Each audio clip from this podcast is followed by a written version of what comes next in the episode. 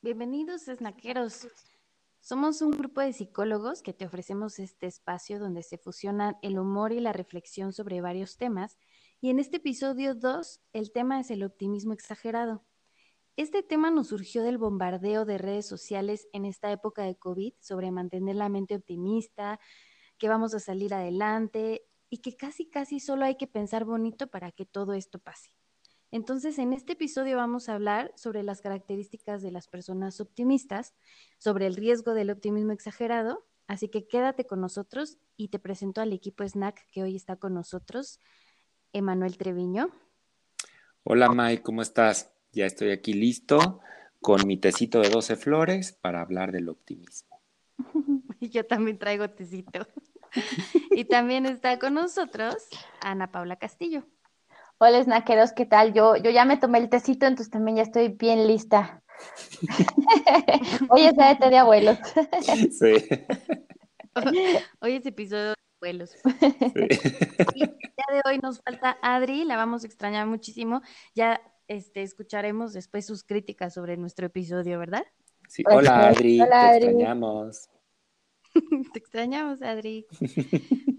Bueno, pues chicos, el, tema de hoy, como saben, es el optimismo exagerado. Y voy a empezar a, darles la definición de lo que son los optimistas.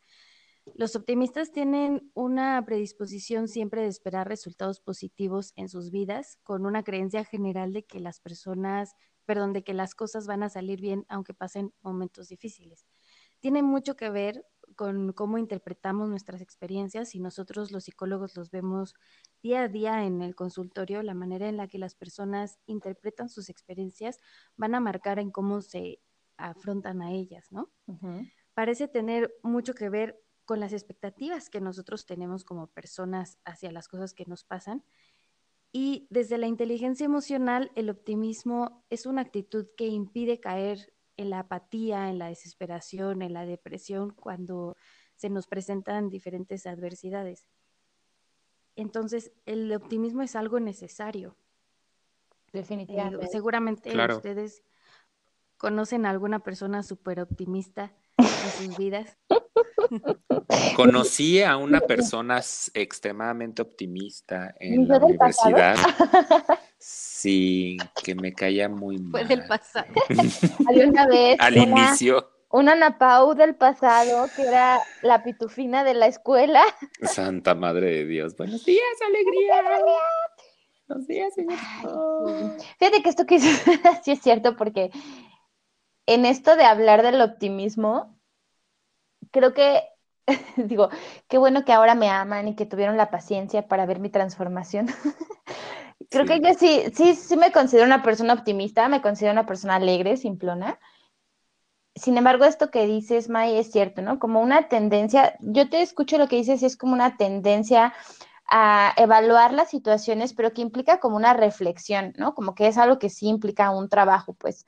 Y quizá la Ana Pau de hace 10 años, que era la pitufina que llegaba cantando a la escuela, estaba tal vez en un optimismo más como más estereotipado, quizás sea la palabra, ¿no? Les ha pasado como de estas personas que crees que el optimismo está ligado como a una idea de que ser lindo, ser sonriente, ser positivo, es más aceptado, es este más prit social, que no quiere decir que lo estés haciendo como mintiendo, pero quizá no es un optimismo como tan consciente de lo que realmente implica, de esta reflexión. Entonces, sí, estas personas, yo, yo las comprendo. Si alguien nos escucha, este, hay posibilidad de cambio, muchachos. Sí, se puede, sí, se puede. Como esta idea de que incluso la demanda social, ¿no? O sea, no sé si les ha pasado a alguno de nuestros escuchas, que, que vas y, a mí me ha pasado, a mí me han dicho, ¿no? Si llegas triste o vas cansado o vas un poco molesto, incluso te dicen, ay, pero ¿por qué estás así? Tú no eres así. Exacto. O sea, tú siempre sonríes. Sí. Y esta demanda excesiva social de que todos tenemos que estar felices todo el tiempo. Y que ser feliz es como es, es como más aceptado, ¿no? Entonces, estás como en este optimismo pitufino, porque es como es lo lindo, es lo que hace que a la gente le caigas bien y en realidad está comprobado por experiencia propia que no, no, siempre produce ese efecto, ¿no? Que cuando no es una dosis tan auténtica o realmente tan pensada, igual y puede producir el efecto contrario que a mí también me pasó. Quizá yo fui esa persona en algún momento para ustedes o para otros y cuando yo fui como repensando estas ideas que son como paradigmas o ideas que luego no son tan ciertas, ¿no? Que hay detrás, y tuve un optimismo más mesurado. A mí me pasó entonces, sí, toparme con personas que decían, no puede ser, ¿no? No todo es rosa, ¿no? Hasta se me dificultaba el diálogo porque era como que quieres expresar alguna emoción o alguna experiencia que no estuvo tan padre y hasta te sientes como fuera de lugar o como que te van a venir a aventar eh, brillantina para que lo compongas y es como, eh, no. Oye. Claro, y, esos son las, los optimistas que estamos acostumbrados a ver, pero realmente para poder tener una inteligencia emocional íntegra, sí necesitamos o sí es importante tener un optimista, o sea, es, es importante esa actitud porque son las que nos motiva, la que nos impulsa, la que a pesar de, de tener algunos eh, obstáculos, nos va a ayudar a, seguir adelante o a volver a intentarlo. lo hemos llegado a platicar, perdón, voy a, voy a meter tanto mi cuchara. Este, lo hemos llegado a platicar, no sé si lo recuerden en esta cuestión del eh, tenemos que afrontarnos a situaciones adversas, nos tenemos, lo necesitamos para podernos mover, ¿no? En la idea de la entropía, en esta necesidad física, o sea, como ley física, de que dentro del desorden. Pensar en el monolente cuando dices entropía. Lo de la entropía, exactamente. lo estoy en el monolente. En este momento tengo un monolente en mi ojo. Perdona, no te interrumpimos. No, para nada, me encanta, gracias. Entonces, porque me motiva y se me vino a la mente otra cosa. Entonces, este, esta necesidad de, de, que haya un desorden para encontrar el orden, sí, un optimismo nos lleva a decir, bueno, eh, a pesar de lo que me está pasando, puedo encontrar algo más adelante, ¿no? No ya, porque tenemos sucesos Hace unos momentos lo platicábamos acá en, en, en, la, en, como previo a esto, el decir, bueno, yo tuve una pérdida de, de, una, de un deseo, ¿no? De del departamento que quería rentar y lo perdí, ¿no? Y me dicen, Paula, tú, o sea... Como sarcásticamente, ¿no? No pasa nada, todo, todo pasa por algo, se cierra una puerta, se van tres ventanas, recorta la imagen del depa que tú quieres, piensa positivo, repítelo tres veces y va a llegar. Sí, y, haz un baile, ¿no? Haz un baile tibet. Baila con la luna. Sí. y, y, y, bueno, no, ustedes son ligeramente más chicas que yo, no por mucho, pero... de tamaño sí, ¿eh? De tamaño un montón, no, te me perdías, pero bueno. Este, no sé si ustedes llegaron a ir alguna vez a, los, a las pláticas o conferencias en la prepa, en la secundaria, que como súper motivadoras. Ajá. Mm, sí, ¿Nunca fueron? Clásicas, sí.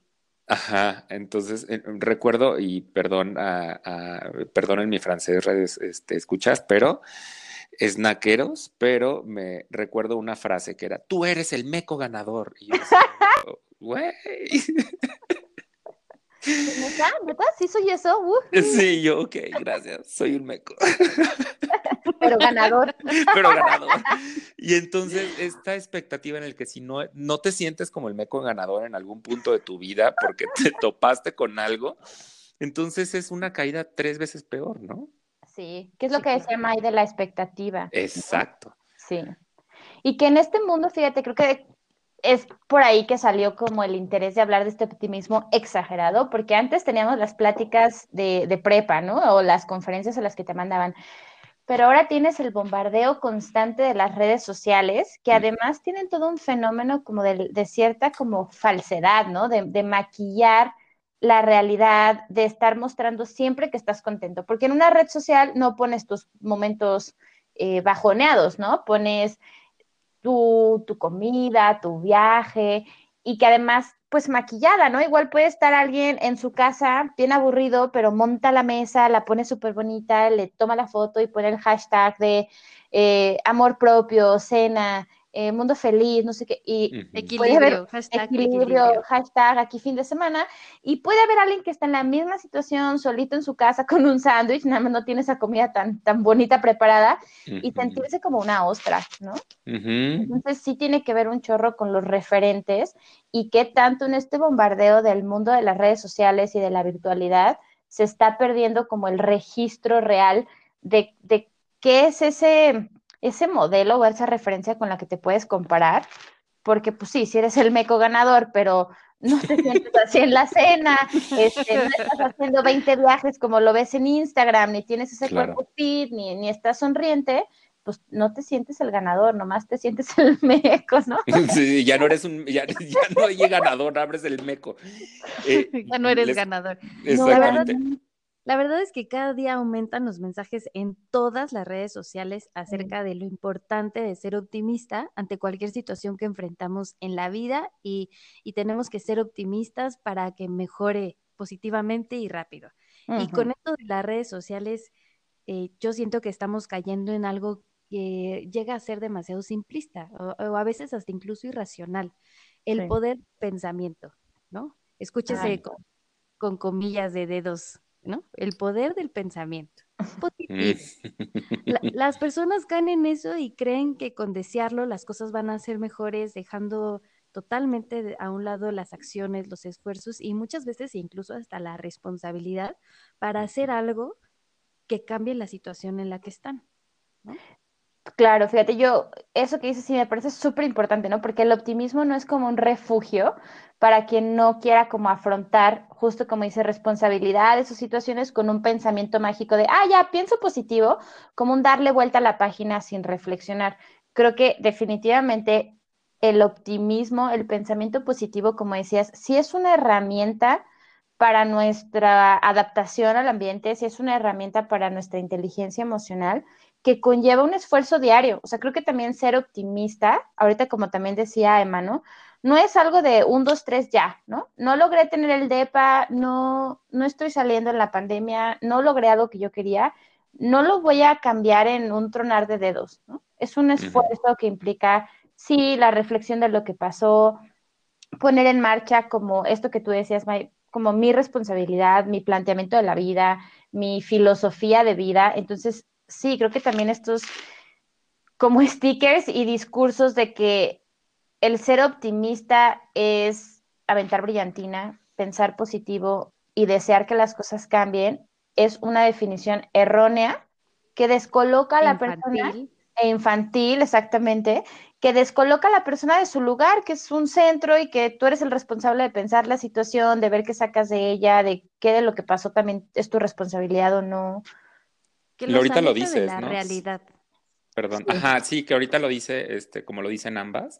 O sea, el hecho de decir, eh, el optimismo es una herramienta, el optimismo no es completamente la respuesta, porque yo puedo estar acostado y decir, oye, pero estoy teniendo pensamientos súper optimistas. O sea, soy súper, o sea, sí, güey, quiero mi Ferrari. Estás pensando bonito, porque Ajá, estoy pensando bonito, pero estoy acostado, ¿no? Y digo, sí, ya, ya lo estoy pensando, sí puedes, pero muévete, ¿no? O sea, responsabilízate también de lo que estás queriendo, eh, o sea, compaginar entre realidad y, pensamiento. ¿no?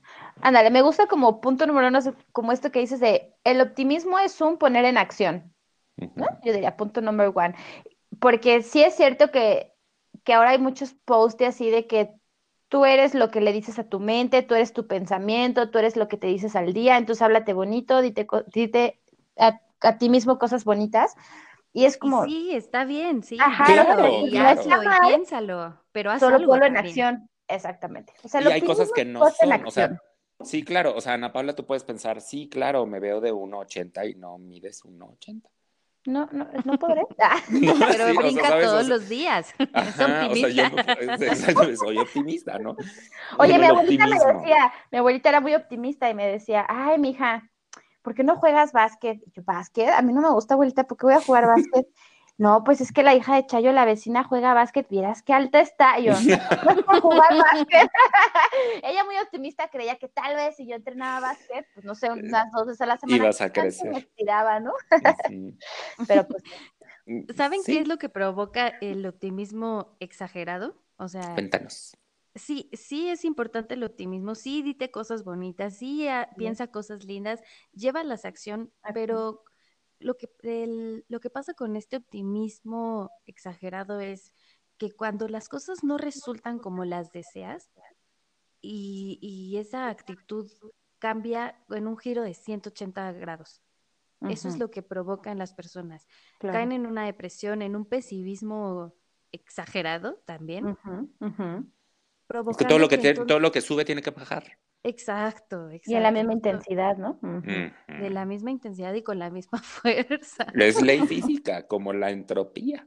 Ah, el Me volví a poner el monolente. Monolente. Pero es que, eh, Manuel, es que tienes, nos agarras en curva, Emanuel. Tienes que decir, paréntesis, momento monolente, y entonces ya dices lo que sacas la definición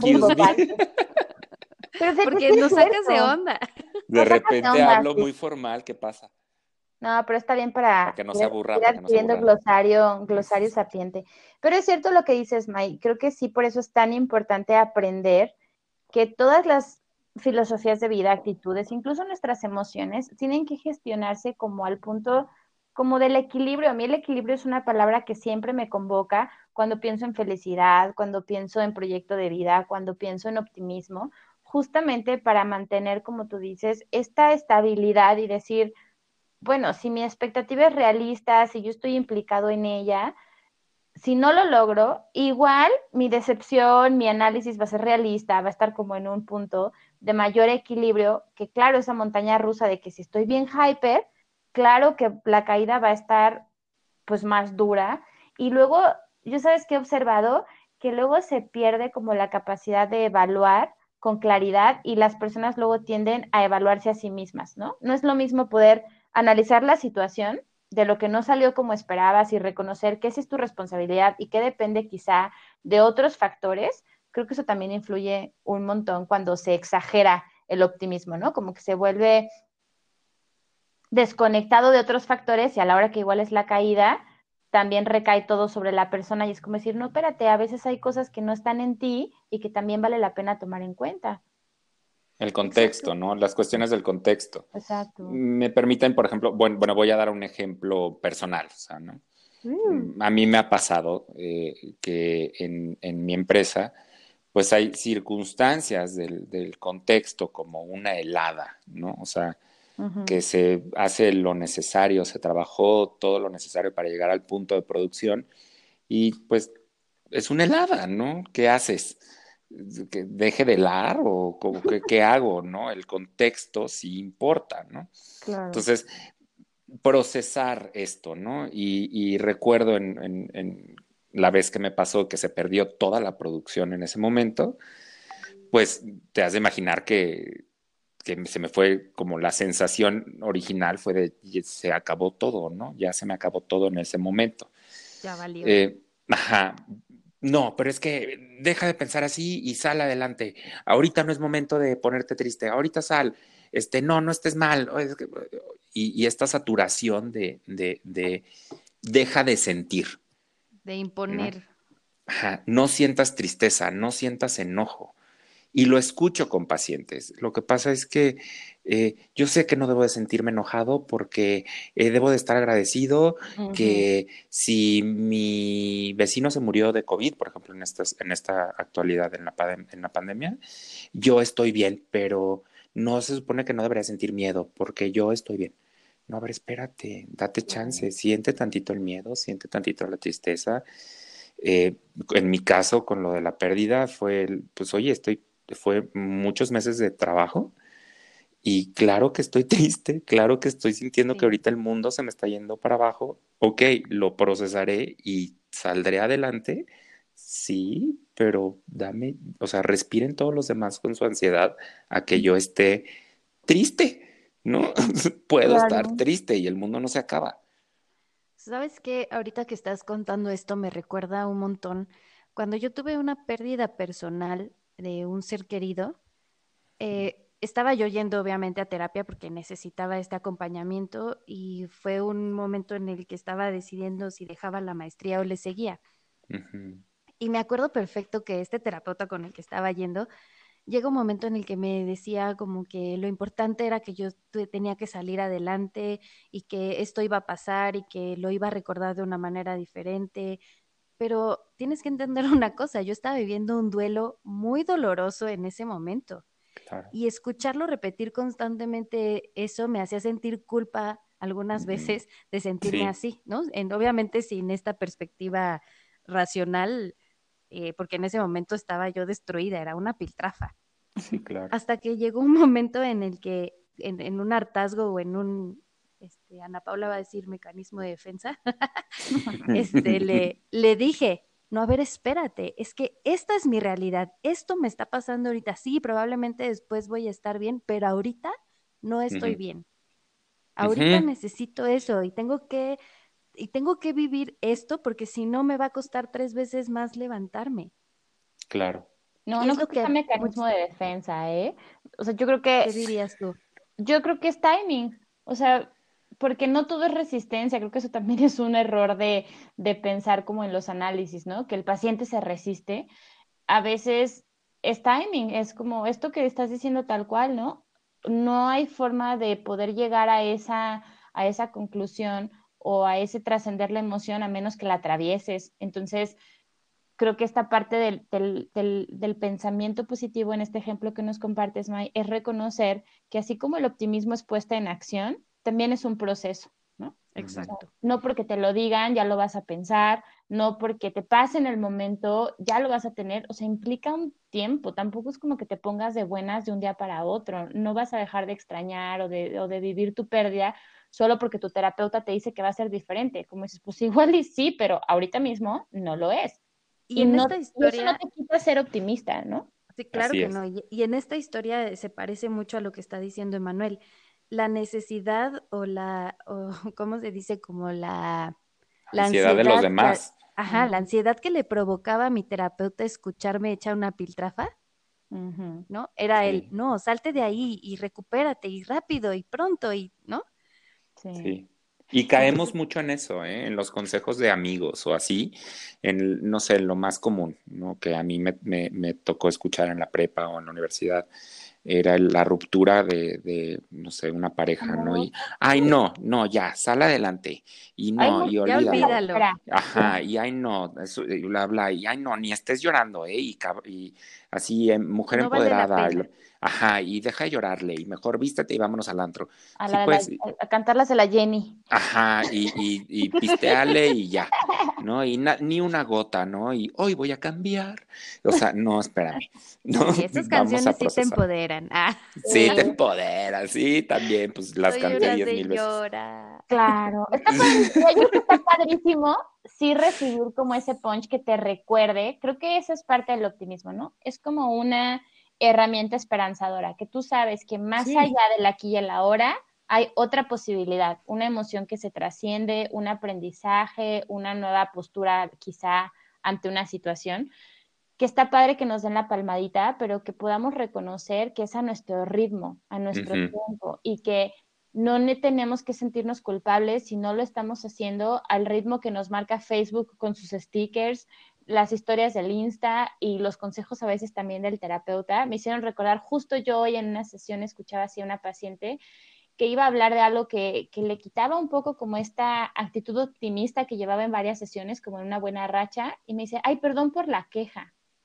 Y mm. yo dije, pues hablar de lo que no siempre es, este, sí, ¿no? De lo que siempre es lindo, tiene que ser forzosamente queja. Yo les platicaba a ustedes que usaba la palabra atrofia emocional, ¿no? El optimismo exagerado creo que nos atrofia a veces la capacidad de sentir, como tú, ¿no? De decir, ay, no, pues siento culpita, o que te sientes hasta descompuesto, ¿no? O sea, como, ¿qué tengo yo que, que yo no lo veo? Estoy mal, estoy mal, sí. tengo malo. O que uno se tiene que disculpar por la emoción. Sí, o soy muy grinch. O sea, tal cual Así, ay, perdón, hoy me siento como un poco cansado o, enojado o, o como mamás. Yo, yo, por ejemplo, escucho mucho eso con mis amigas que son madres, ¿no? Que se sienten muy culpables de llegar un momento en el de decir, estoy harta de mi hijo por hoy, hoy, ahorita, o sea, ahorita me estoy cansada del niño o de la niña. Yo lo valido. Yo lo Ajá, gracias. sí pasa. Sí, y, que Sí pasa, hay días que tienes días de mamá muy malos. Hoy, yo le digo a Ana Paula cuando le escribo, le digo, hoy tuve un día de mamá muy malo, ¿verdad? Sí. Sí. Hoy. Y yo le digo, va a pasar, ya quítate. No, no es cierto. Sí. sé positiva, me dice la Sé positiva. Piensa bonito. Piensa bonito. Pon, una foto de una bebé sonriente en tu Y transforma en tu mente. Pero es que el optimismo se convierte en una obligación con eso. Se insiste en que la gente no se queje, no proteste, no ponga trabas. Importa no tanto cambiar la realidad, sino nuestra actitud hacia ella. Y si piensas positivamente, todo se convierte en positivo y todo va a cambiar mágicamente. Quiero un mundo de caramelos. El soundtrack del día de hoy. Sí, patrocinado por Emanuel. Este, nos van a demandar por. Ya sé, por andar, pero no la cantamos. Cantando cosas. No importa. Entonces, sí, fíjate, como el, poner en acción, el timing, el que no es pensamiento mágico, eh, el que no es una obligación. Y es que justamente les digo que en esto del equilibrio, ¿a poco no la vida es como un estira y afloja? Para poder estar realmente saludables, para que nuestro psiquismo tenga movimiento, para que la vida se ponga buena, tenemos que tener contradicción, ¿no? Tenemos que tener momentos de placer, displacer, amor, odio, pesimismo, optimismo, ¿no? Eh, porque es ese vaivén el que nos mantiene en movimiento, en seres como en transformación. Yo creo que a mí algo que me encanta, me encanta el psicoanálisis. Fíjense, yo hace unos años me tocó escuchar una conferencia que la llamaban Ciencias de la Felicidad y yo dije, ande usted, a eso me voy a apuntar porque es eso, ¿no? Deme dos boletos. Deme dos para llevar. Deme ocho. y entonces estaba muy interesada, la verdad, por el tema. Lo dieron en, una conferencia en una escuela donde yo trabajaba y estaba abarrotado el, auditorio porque pues todo el mundo quería saber qué era eso de la ciencia de la felicidad, ¿no? y hablaban de, de, neurotransmisores, de cosas biológicas y yo estaba como, what the what? Pero al final hablaban como de esto que a mí me producía como mucho conflicto porque era esta idea de que tú tienes que ser feliz con lo que tienes, como lo tienes, como esté, ¿no? Que la vida te da como la prueba que, que tú puedas superar, de cuenta, y tú tienes que tener una actitud positiva frente a ello, ¿no? Y que la felicidad era un estar bien con tu realidad, no importa cómo fuera y no saben cuánto conflicto tuve yo porque pensaba en todas nuestras clases de psicología, yo decía, pirámide de Maslow, necesidades, ¿no? Si alguien no tiene que comer y no tiene dónde vivir o tiene una deuda de casa o en el COVID se quedó sin trabajo, creo que se vale pensar que no está brincando de felicidad y no por eso deja de ser una persona optimista. ¿No? Claro. Sí, no es realista, o, sea, ajá, más realista. El optimismo tiene que venir de la mano con la realidad. Exacto. Y fíjate, con esta otra cosa que yo ya entraba en debate, pero pues ya dije, ya voy a ir con mi psicoanálisis a otro lado, que es esta No voy a discutir. que es esta idea que, que, nosotros entendemos que hay una dosis inherente, necesaria y constante de sufrimiento en la vida del ser humano y que está bien. O sea, que es una mentira que la felicidad es estar libre de conflicto o que es estar libre de disconfort. ¿No? Y esto creo que es bien importante porque es como ir a nuestras definiciones, ¿no? Cómo cada uno de nuestros snaqueros que nos escucha piensa la felicidad. ¿Qué te viene a la mente tú que nos escuchas, ¿no? Y ahí hay un montón de clave de cómo estás a lo mejor manejando el optimismo. Si tú piensas felicidad como equilibrio, como siempre rosa, como que nunca nada está mal, porque luego también hay que hacer definiciones más realistas para no azotarnos tan gacho. Claro. O si esa definición es expectativa. Exacto. expectativa ajena o realmente es tuya. Exactamente. Piensas en lo que te hace feliz en ese momento, pero también piensas en lo que te está frustrando porque no lo tienes, que no te está haciendo feliz. Y que eso está chido, ¿no? Porque luego del disconfort viene el punch para cambiar y para hacer otras cosas. Exacto. Sí, pero que si ya es demasiado, o sea, no, pero es que si mi realidad, o sea, yo no sé, yo en mi cabeza, yo decir, ay, es que yo quiero tener un jet, para llevarme a mí a pasear. Ajá, por ejemplo, para, para ir por Yo también quiero que tengas uno. Sí, claro, o sea, está padrísimo, lo podemos desear y lo vamos a pegar en la ventana cada uno de nosotros, pero la realidad es que en esta generación no me va a tocar, ¿no? Tal vez en, no sé a quién le toque, pero bueno, O sea, esta presión de que el, éxito, ¿no? El éxito se define a través del dinero. Ah, cañón. ¿Y qué tal si yo me siento exitoso con, no sé, tener una casa con un cuarto? Y, por eso lo que dices, ajá, o lo que dices, Ana Pau, ¿no? Esta idea de, a ver, espérame, para mí, ¿qué me hace feliz? Yo. ¿Cómo defino yo mi felicidad? Y fíjate que luego suena simple porque nosotros trabajamos en esto, ¿no? Lo escuchamos a nuestros pacientes, estudiamos para esto, vamos a nuestra propia terapia y aún así no somos inmunes. A mí hace poco me pasó, yo, yo estaba de repente en una crisis, bueno, no tan, tan crisis, pero sí estaba como en un desajuste de platicar con mi analista de, es que de repente siento que, no le estoy rifando. O sea, tengo 33 años y no tengo casi que mi casa con alberca. Y de verdad, a pesar de tener 33 y tener esta conciencia, no soy inmune a las redes sociales, ¿no? Sabía que de repente decía, ah, yo no me fui de viaje esta vez, o ay, me fui aquí, hubiera querido ir allá.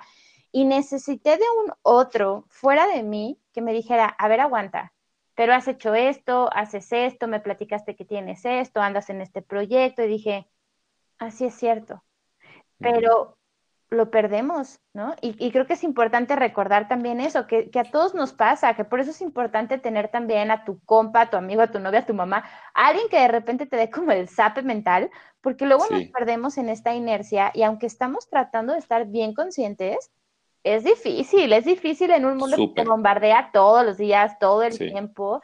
Y que te hace cuestionarte tu propia felicidad.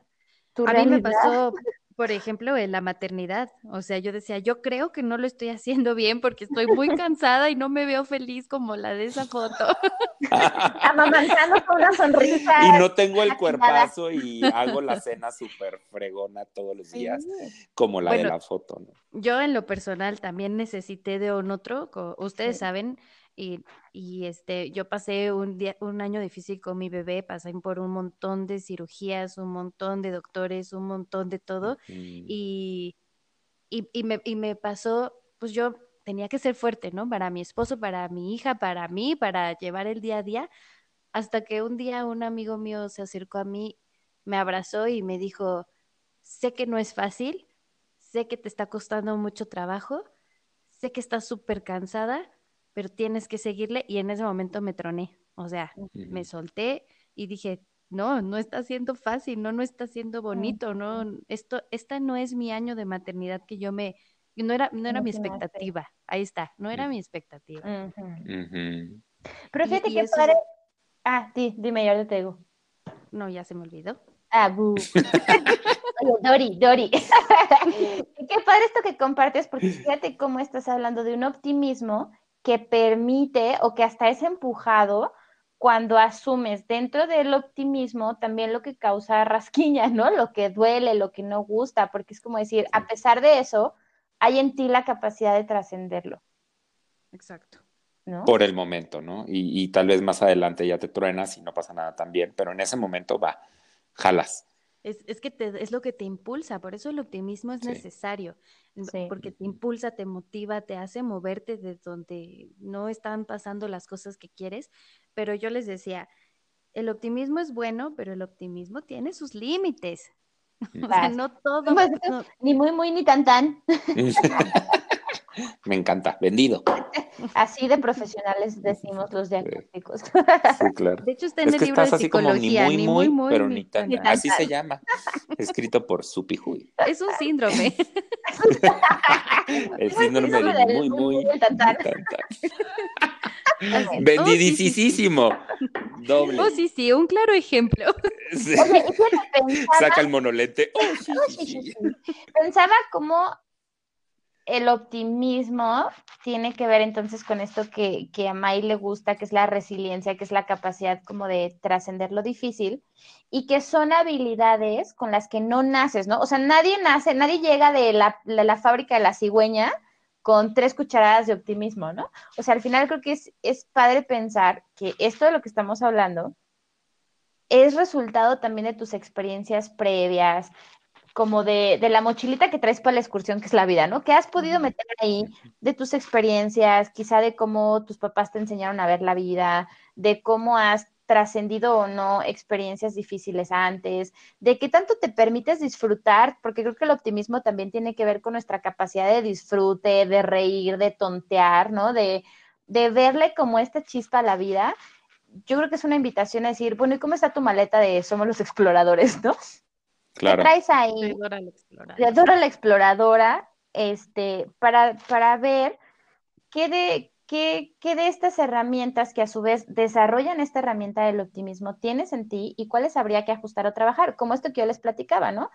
La Ana Pau de hace, ¿cuándo salimos de la uni? Digamos No, 10 ¿Diez años? diez Nadie años. ¿No? No, nadie diga nada. Nadie diga nada. traía, traía en mi mochila una enseñanza positiva de mis papás, trabajadores, de darle la vuelta, pero traía también metidas estas ideas falsas, ¿no? De, de esta como, lo voy a llamar como pantalla, como esta idea de que la bonita, la risueña, la amable, la mediadora y negociadora es más preciosa. Y cuando revisé mi maleta y dije, a ver, ¿qué sí me sirve y qué realmente nada más me está haciendo peso aquí? Haces como una, una, un mejor combo. Entonces yo creo que está padre que cada, que cada uno de los snackeros que nos escucha piense, ¿no? ¿Qué tanta capacidad tienes de reír?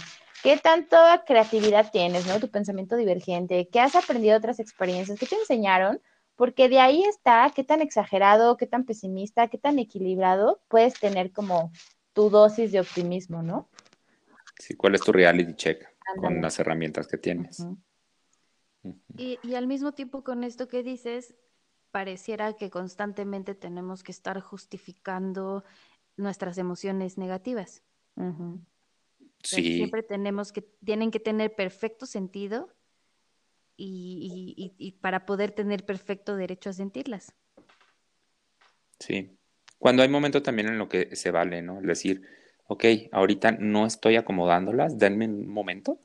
No tengo por qué ahorita explicar por qué me siento frustrado, ¿no? Por qué me siento agotado o abrumado. Hay momentos en los que sí se, se vale sentirse Ay, abrumado. claro. Sí, Y, y es que, ¿sabes qué? sea, También como en esto que hablábamos de cómo cuando alguien es optimista exagerado te puede como, te puede como causar repele, igual que una persona que de todo se Cansa. queja. Yo siempre digo que son como de mentores de Harry Potter, que es así como, ay, que sí. se lleva tu energía y dices, tú, o sea, ya no quiero hablar contigo porque es algo como Sí. ¿no? En Narin the Good Sí, Way. not in the good way. Este, ¿qué me hizo? Caramba. la idea, pero ya me acordé.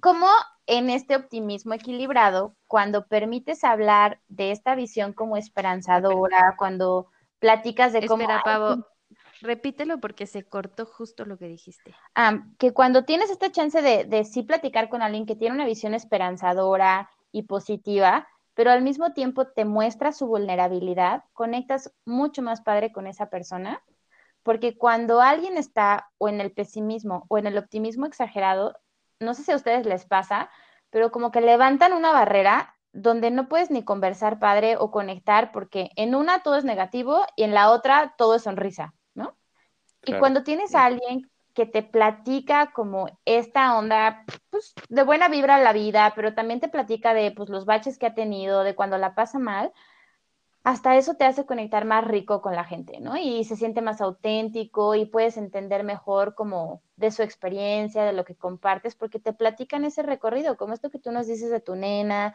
o estas experiencias que nos hemos compartido también como cuates de, de que cuando solo platicas el lado bueno, no hay tanta riqueza como cuando platicas el proceso que te llevó a ese resultado.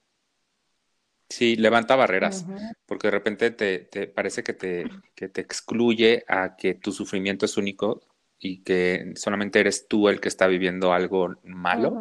Y en estas típicas mesas, ¿no? En las que, ¿y tú cómo estás? No, mi negocio es súper exitoso, nunca he tenido ningún problema.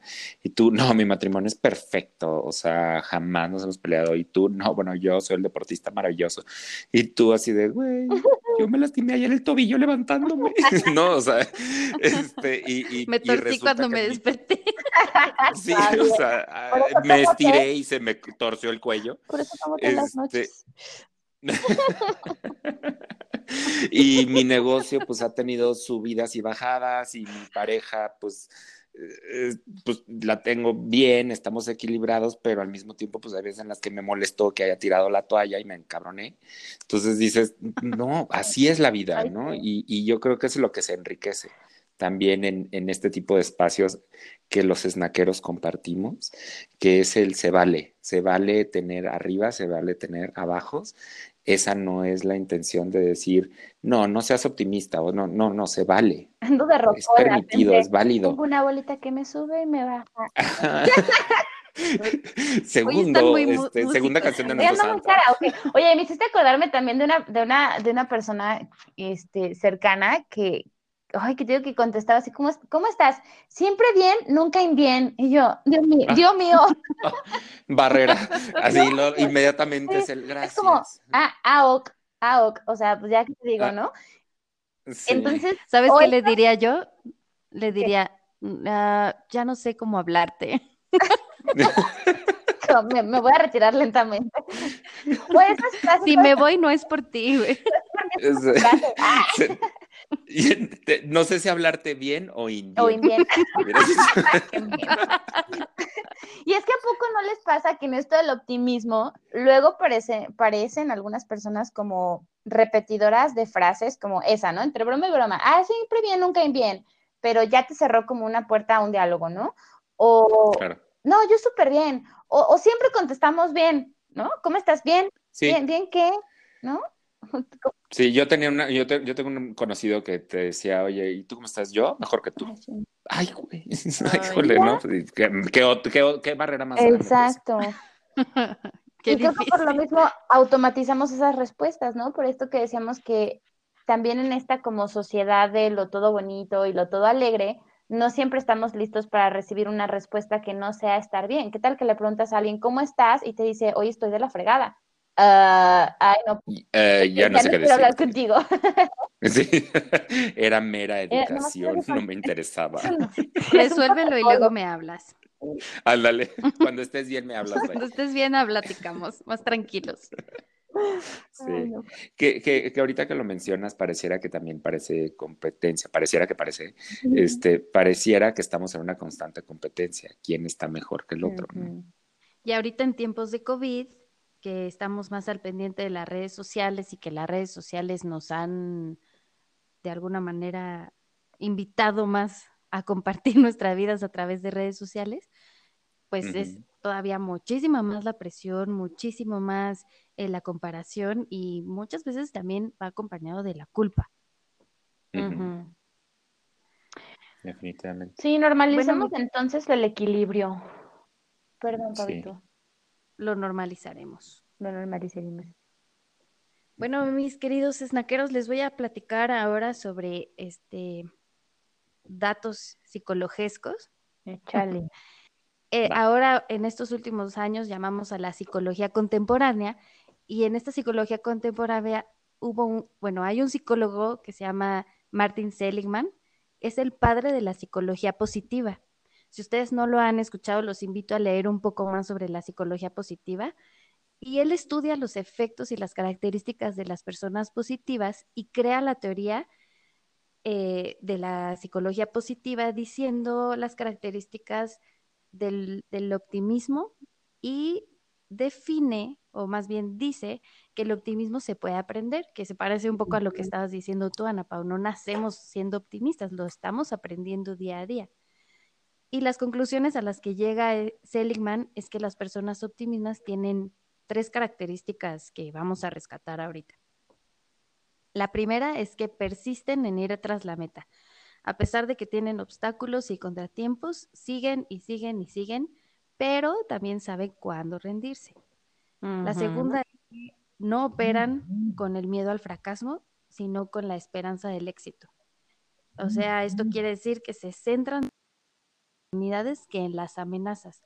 Una persona pesimista va a, guiarse más porque se siente amenazado al fracaso y por eso lo va a hacer. Y la tercera es que consideran que los contratiempos se deben a circunstancias que pueden manejar y no tanto a fallos personales. Estas son las tres características que tienen las personas positivas según Martin Seligman, el psicólogo. Muchas gracias, señor Muchas gracias por psicología positiva. Yay. Yay. Muy bien. bueno, una de las diferencias fundamentales es que las personas optimistas y las pesimistas tienen distintas formas de enfrentarse al fracaso.